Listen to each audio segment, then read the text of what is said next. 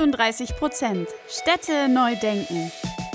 Der Podcast für Städte der Zukunft, nachhaltiges Bauen und fortschrittliches Denken. Mit Lars von Green Engineers und Karina von Olymp Consulting.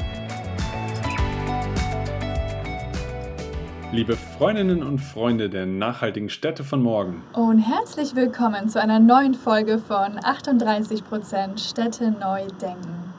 Wie sehen eigentlich inklusive, innovative und transformierende Räume aus? Welche Rolle spielt kontinuierliches Research und Innovation bei der Entwicklung neuer Gebäudekonzepte? Und wie gut lässt sich die Circular Economy bereits planen und auch realisieren? Unser heutiger Gast, Anke Parson, ist Co-Founder von Urban Beta und spricht mit uns heute über genau diese spannenden Themen.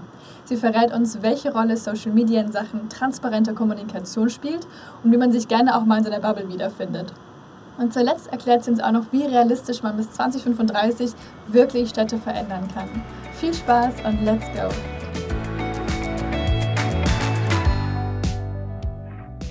Ja, herzlich willkommen in unserem Podcast, liebe Anke, und schön, dass du heute da bist. Hallo, danke, dass ich da sein darf. Herzlich willkommen auch von meiner Seite, Anke. Starten wir direkt mit der ersten Frage ein. Wer bist du und was machst du und was macht eigentlich Urban Beta? Ja, ich bin Anke Parson. Ich bin eine der Mitbegründerinnen von Urban Beta. Wir sind in dieser Konstellation seit circa vier Jahren unterwegs. Und mit Urban Beta haben wir uns auf den Weg gemacht, ähm, Städte, Raum äh, gesamtheitlich ein bisschen neu zu denken oder vielleicht auch umzudenken. Bei uns spielen die Themen äh, von sozialer Stadt, gemeinwohlorientierter Projektentwicklung, aber auch natürlich Schnittstellen zu Ökologie oder auch digitalen Tools gerade eine ganz große Rolle. Super spannend. Jetzt habe ich gesehen, dass neben Urban Beta ja auch noch zwei weitere Projekte bei euch auftauchen. Die mhm. heißen Beta Port und Beta Hood. Ähm, vielleicht kannst du noch ein bisschen mehr mal dazu erzählen. Was steckt da dahinter? Ja, gerne. Ähm, genau, ich glaube, ich würde gerne mit der Beta Hood starten. Ähm, wir sind vom, vom Hintergrund alles Architekten oder kommen zumindest aus dem architektonischen Bereich, auch mit unterschiedlichen Schwerpunkten, wie schon eingangs erwähnt, in der Ökologie oder auch vom Design oder der Projektentwicklung ähm, und haben unser Büro eigentlich durch eine Förderung gestartet. Das ist äh, vom Zukunft Bau, vom äh, BBSR, äh, ein Förderprogramm gewesen, wo wir uns auf den Weg gemacht haben, wie wir Städte in ähm, sozialer oder gemeinwohlorientierter nachverdichten können. Zum Beispiel in Berlin gibt es halt sehr, sehr viele Brachflächen, die im Moment nicht genutzt sind und wie es irgendwie, ähm, wie wir diese Brachflächen besser nutzen könnten durch Pop-up-Quartiere, aber nicht Pop-up-Quartiere, wie wir es aus vielleicht äh, anderen Bereichen kennen, wie den Flüchtlingsbauten, äh, sondern wirklich ökologisch, sozial und auch inklusiv. Ähm, und mit diesem Förderantrag sind wir gestartet, zusammen auch mit AROB oder der Bauhaus Universität Weimar und der Stadtmission, einen sozialen Träger in Berlin, ähm, um genau diese Quartiere räumlich, aber natürlich auch betrieblich, inhaltlich, organisatorisch und ökologisch zu erforschen. Und auf diesem Weg ist uns aufgefallen, dass es auf dem Markt kein wirklich zirkuläres Bausystem gibt. Also Viele arbeiten natürlich schon mit Holz oder auch mit ähm, wieder recycelbaren Baustoffen, aber ähm, diese Wiederabbaubarkeit, Adaptivität, Flexibilität, die wir sozusagen auch unter einer Zirkularität mit verstehen und die auch wichtig sind für veränderbare oder mobile Pop-up-Bauten in dem Fall, gab es nicht. Und so ist es passiert, dass wir ähm, uns auf den Weg gemacht haben, das mal zu hinterfragen. Und äh, da ist unser Produkt Betaport draus herausgewachsen, was wir jetzt schon seit über zwei Jahren in der Entwicklung haben, ähm, was im Endeffekt eine Art ja, Lego-Stecksystem aus Holz ist. Also es ist ein biegesteifes Holzrahmensystem aus Knoten und Trägern, was man eben sehr einfach auf- und abbauen kann und durch ein Baukastensystem auch sehr einfach ähm, umnutzen kann, erweitern kann, zurückbauen kann, neue Funktionen in den Gebäuden zu ermöglichen und das wirklich als Ansatz für ja, Zirkularität in der Architektur und im Bauwesen gerade auf den Markt zu pushen. Jetzt hast du natürlich ein paar Themen schon angesprochen, wie zum Beispiel dieses Inklusive und auch die Transformationsthemen. Die stehen ja bei euch auch als Satz nur auf der Homepage. We create inclusive innovation in transformative spaces. Was gehört dann für dich da alles noch so dazu? Nimm uns da nochmal gerne so ein bisschen detaillierter mit rein. Und ähm, was ist da diese, diese ganze Situation der Transformation auch und der Innovation? Was ist für dich besonders in, innovativ in dem Bereich? Hm. Ähm das hat natürlich verschiedene Ebenen.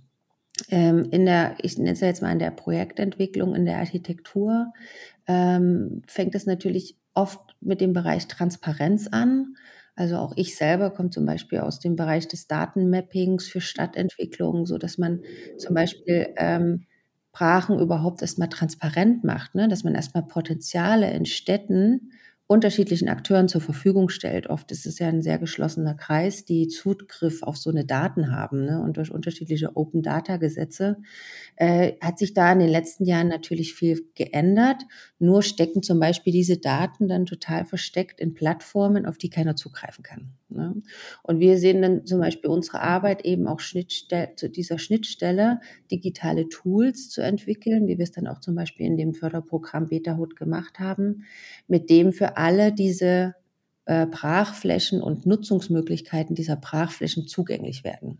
Und damit eröffnen wir natürlich ähm, ähm, den Diskurs über diese Brachen und laden dann natürlich auch unterschiedliche Stakeholder und auch Bürger oder Architekten äh, ein, darüber zu diskutieren, wie das auch anders aussehen soll. Also es geht viel auch um inklusive und gemeinwohlorientierte Entwicklung und die kann eigentlich nur passieren, indem man alle an einen Tisch bekommt. Das passiert natürlich auch schon viel in der Stadtentwicklung.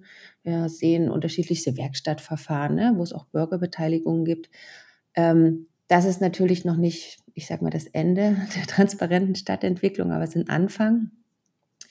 Ähm, und in diesen Bereichen sind wir eben gern tätig. Das heißt, auch in dem Forschungsprojekt BetaHood äh, wurden halt äh, über die Stadtmission Interviews mit Obdachlosen, mit Geflüchteten, mit Randgruppen geführt, um auch wirklich ähm, Bürger oder, oder Einwohner mitzunehmen, die äh, sonst vielleicht nicht mitgenommen werden. Ne? Und es geht halt viel um Kreativquartiere und ich glaube, ähm, ähm, da sind wir auch schon recht gut, wie sowas aussehen kann, aber nochmal eben auch einen Schritt weiter zu denken, wie vielleicht äh, das, die, die, die Schwächsten bei uns in der Gesellschaft auch mitgedacht werden können, das verstehen wir halt wirklich als inklusiv.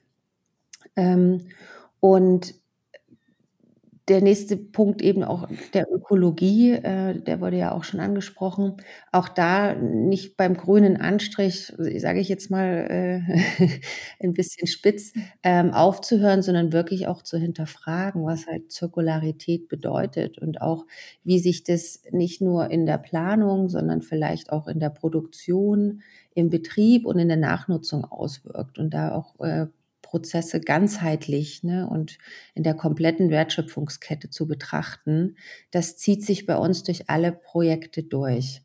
Ähm, darüber hinaus, und das ist, glaube ich, die andere Ebene, die man äh, immer mit ansprechen muss, geht es natürlich auch um neue Prozesse, wie wir auch miteinander arbeiten und wie wir auch in diesen ähm, Projekten ähm, unterwegs sind. Also ich glaube, wir werden da auch immer nur eine Veränderung schaffen, wenn wir uns eben auf Augenhöhe begegnen, wenn wir auch innerhalb unserer Berufe oder wie wir auch zusammen Firmen gründen oder zusammenarbeiten, da ähm, ja eine, eine, gute Beteiligung und, und, und auch einen Spaß natürlich an der Arbeit immer weiter vorantreiben, um eben auch diese guten interdisziplinären Projekte und Themenfelder überhaupt bearbeiten zu können.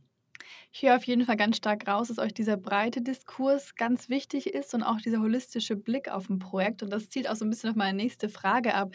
Ihr sprecht ja bei eurer Herangehensweise auch von einem Holistic Design Approach, in welchem ihr quasi Research, Technologie und auch Innovation vereint. Also gerade dieses innovative Thema spielt auch bei euch eine große Rolle. Kannst du uns da mal so ein bisschen vielleicht sogar in ein Projekt mit reinnehmen und erklären, wie ihr da konkret vorgeht und wie ihr da vor allem auch anders an die Sache herangeht? Hm. Ich glaube, das ist auch mal recht schwer, äh, wenn man uns gerade kennenlernt, äh, zu verstehen, was wir alles tun, weil es wirklich äh, manchmal sehr divers ist. Und äh, das kam wirklich dadurch zustande, dass alle vier Mitgründer auch wirklich ähm, diese unterschiedlichen Sparten mitbringen. Ähm, und ich habe das vorhin schon erwähnt, im Endeffekt betrachten wir immer die komplette Wertschöpfungskette. Ne? Also wirklich von der ersten Idee äh, über die Planung zur Produktion, zum Betrieb und dann auch die Wiederverwendbarkeit, was passiert eben auch nach dem Betrieb. Äh, und da würde ich gerne, glaube tiefer in den Betaport auch einsteigen wollen, äh, als Beispiel, sozusagen als Bausystem.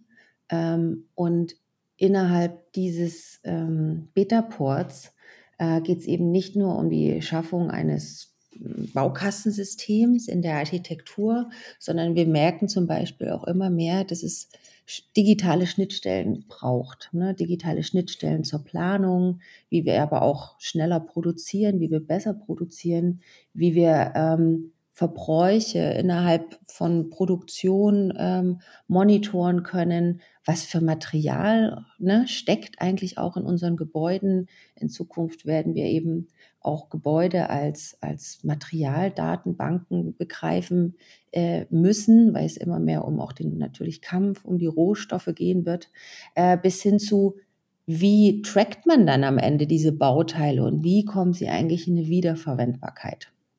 Und darin stecken natürlich viele Felder. Ne? Also es geht los mit Design und Planung, die digital angebunden sein soll, äh, um es eben auch ähm, anderen Gruppen zu ermöglichen, ne, mit diesen Bausystemen überhaupt zu planen.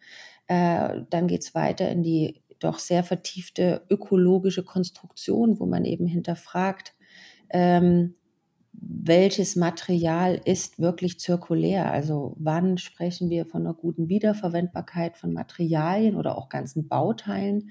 Äh, und wann äh, ist es wirklich nur noch ein Downcycling und braucht eigentlich viel zu viel Energie.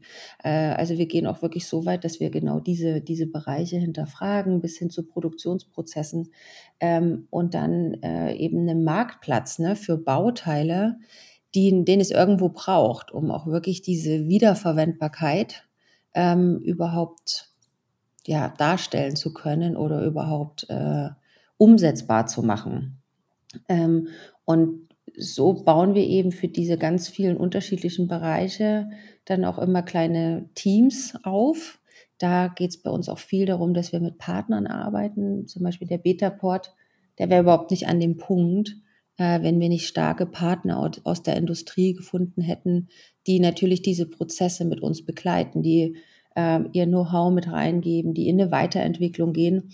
Und ich glaube, das ähm, ist das Wichtigste daran, dass man immer wieder schafft, Leute, andere Firmen, andere Personen davon zu überzeugen, dass das die richtige Richtung ist, in der man zusammen mal experimentieren möchte, äh, um da auch einen Schritt weiterzukommen. Das finde ich absolut einen schönen und richtigen Ansatz. Du hattest das Thema jetzt Urban Mining angesprochen, das Gebäude zu verstehen als Datenbank oder vor allem halt eben als, als Rohstofflager für zukünftige Projekte, wenn es wieder zum Rückbau kommt. Circular Economy ist da so ein ganz großer Begriff, den hattest du jetzt auch schon so ein bisschen beschrieben. Was sind denn aber aus deiner Sicht Stand heute aktuell die größten Herausforderungen, warum das jetzt noch nicht in jedem Projekt für jedes Produkt, für jeden Baustoff so gut funktioniert, die Circular Economy? Ich, ich glaube, wir sind auf dem richtigen Weg dahingehend, dass wir verstehen, dass wir etwas verändern müssen, dass wir uns mit dem Monitoring von Prozessen mehr und mehr beschäftigen müssen und gleichzeitig, also um auch Erkenntnisse daraus zu ziehen, ne, um neue Lösungen überhaupt erarbeiten zu können. Und gleichzeitig, gleichzeitig drängt natürlich ähm, die Materialknappheit oder auch die Ressourcen- oder Energieknappheit, die wir ja gerade durch andere politische Umstände erleben, drängt immer mehr auch zu einem Umdenken. Äh, aber natürlich sind es sehr lange gewachsene Strukturen, wie wir bauen, in sehr großen, oft teilweise Konzernen, ähm, die natürlich nicht so klein und agil sind, äh, wie vielleicht äh, wir als Startup ähm, und uns da diesen Themen widmen können. Was wir aber merken, ist, dass es eine sehr große Redebereitschaft gibt. Also wir sprechen da auch mit vielen gewachsenen Unternehmen. Da geht es auch darum, wie man eben kooperieren kann, wie man sich gegenseitig unterstützen kann ähm, und wie dieser, diese neuen Ansätze dann natürlich auch allen verhelfen können, schneller in diese Denkweisen zu kommen. Wir hatten zum Beispiel 15 äh, Partner aus der Industrie dabei beim letzten Green Tech Festival, wo wir unseren zweigeschossigen Betaport-Prototypen vorgestellt hatten. Und in den Feedback-Gesprächen ist rausgekommen, ja, eigentlich würden wir total gerne wieder Abbaubarkeit, Refurbishment, Reuse unserer Bauteile ne, in die Firmen bekommen. Aber wir kriegen es halt nicht in die, in die Geschäfts- in die, in die Geschäftsleitung, weil es einfach zu wenig erforscht ist. Wir wissen halt nicht, was es kostet, Bauteile wieder zu verwenden, was es kostet, bestimmte Sachen äh, wieder aufzubereiten und die Materialien äh, dadurch in zweite oder dritte Generation zu geben, äh, wo wir dann sagen, okay, aber das ist ja super spannend, dann könnte man ja wirklich ein gemeinschaftliches Pilotprojekt initiieren, ne, wo wir alle einzelnen Elemente, die es eben für ein Gebäude braucht, von, den, von, von dem Träger zur Leuchte, zur Heizung, zur Fassade, zum Dach, alles, was dazugehört, ähm, einmal in einem wirklich modularen, wieder abbaubaren System zusammenbringt, es auch wirklich monitort und äh, zwei, dreimal auf und abbaut. Ne? Und dann können eben unterschiedliche Firmen diese Daten natürlich auch wieder nutzen, um vielleicht die Schlagkraft zu bekommen, das als Business Case zu begreifen, weil das muss am Ende gegeben sein. Ne? Es muss halt ein Geschäftsmodell werden. Und da findet ein anfängliches Umdenken statt. Ähm, aber da forschen und tapsen natürlich alle auch noch etwas im Dunklen. Äh, und da gilt es einfach, Piloten, Piloten, Piloten auf den Weg zu bringen. Gerade jetzt in einer Zeit, wo ganz, ganz viele ähm, Firmen innerhalb der Baubranche das Thema nachhaltiges Bauen für sich claimen, ähm, ist Transparenz und auch Authentizität ein ganz wichtiges, ähm, ein ganz wichtiger Wert geworden und, ähm, und entsprechend diese transparente Kommunikation. Und da spielt der Social Media eine ganz wichtige Rolle, weil man einfach quasi sein Handeln transparent machen kann. Deswegen auch da mal nochmal die Frage an euch: Welche Rolle spielt Social Media für euch und wie nutzt ihr das in Sachen ähm, transparenterer Kommunikation? Ähm, Social Media ist ein wichtiger Bestandteil unseres Marketings. Äh, wir nutzen da, wie gesagt, LinkedIn und Instagram, äh, um natürlich Informationen zu verbreiten, aber auch Vertrauen, glaube ich, zu schaffen. Wir merken, dass das natürlich nicht ausreichend ist. Also die Innovation und die wahre Kooperation wird weiterhin ne, im im Realen stattfinden, ähm, auch viele Messegeschäft natürlich oder durch eigeninitiierte Projekte, Kooperationsprojekte. Ähm, aber es hilft natürlich. Also wir, ich glaube, witziger Exkurs, letztens zusammen auf Firmenreise und haben dann äh, mal unser LinkedIn so verglichen. Und wir leben ja wirklich in einer Blase der Nachhaltigkeit. Ne? Also jeder Post der bei uns angezeigt wird, hat halt irgendwie mit Datenbanken, mit nachhaltigen äh, neuen Ansätzen, wie die Politik auf das reagiert, zu tun. Und wir merken dann immer wieder, wenn wir natürlich aus dem Fenster gucken, dann sieht die Realität natürlich noch äh, um einiges anders aus. Aber ähm, es wird dadurch natürlich so eine, so eine, ja, so eine kommunikative Welle ähm, vorangetrieben, die Vertrauen lässt in das Thema Nachhaltigkeit und Zirkularität aus dem Fenster blicken und dann zu schauen, was passiert aktuell gerade und wir brauchen mehr Pilotprojekte und wir sind irgendwo noch alle in der Bubble. Ich fühle mich genau wie du. Kann das sehr gut nachvollziehen. Ähm, lass uns trotzdem jetzt nochmal aus dem Fenster schauen, aber stell dir mal vor, es ist 2035. Was würdest du gerne, wenn du durch die Stadt gehst, wenn du aus dem Fenster siehst, in der Stadt 2035 sehen und wie hättest du es gerne, dass es wäre? Das ist natürlich eine schwierige Frage für jemanden, der lange Stadtentwicklung gemacht hat. weil ich weiß, wie lange alle Prozesse dauern, um wirklich eine Veränderung voranzubringen.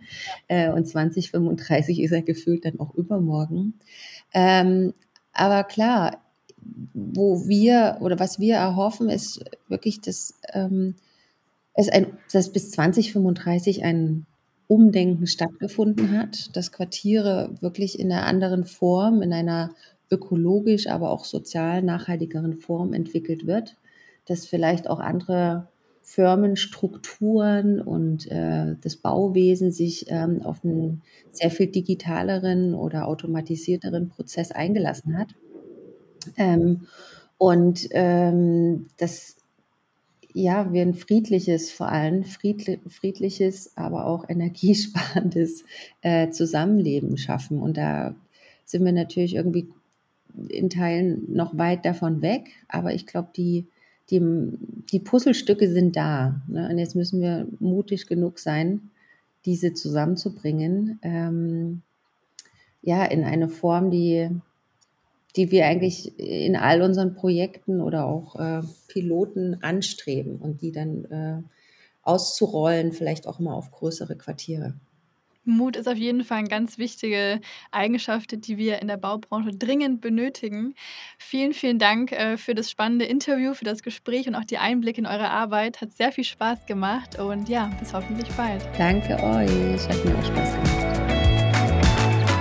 Wir hoffen, die Folge hat euch gefallen und ihr konntet neuen Input mitnehmen. Damit ihr auch die nächste Folge am Donnerstag um 18 Uhr nicht verpasst, könnt ihr unseren Channel abonnieren und gerne auch eine Bewertung dalassen. Du findest uns auf Spotify, Apple Podcast und allen gängigen Podcast-Plattformen. Danke fürs Anhören und bis nächste Woche.